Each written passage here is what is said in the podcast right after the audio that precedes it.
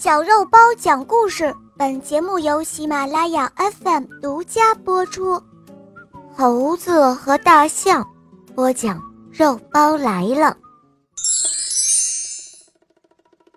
大雨过后，河水涨了很多。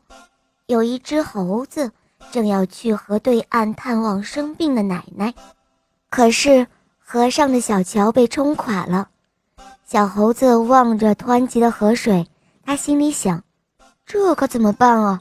过不了河就不能去探望奶奶了。”就在他着急的时候，看着河对面来了一头大象。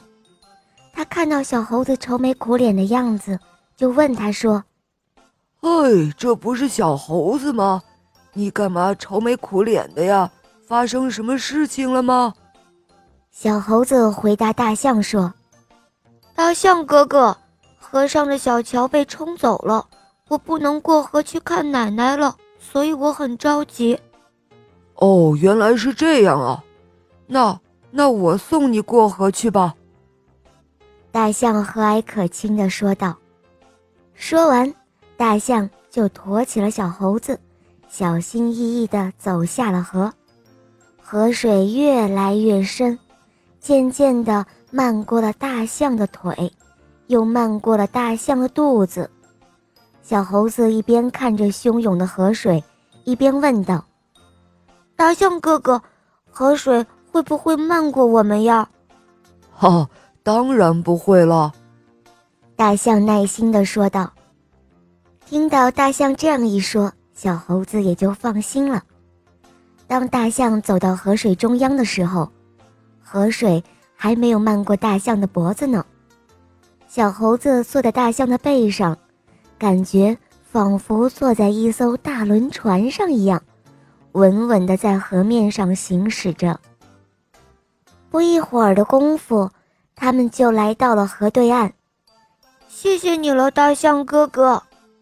小猴子向大象表示感谢后，他们正要告别，突然他想到。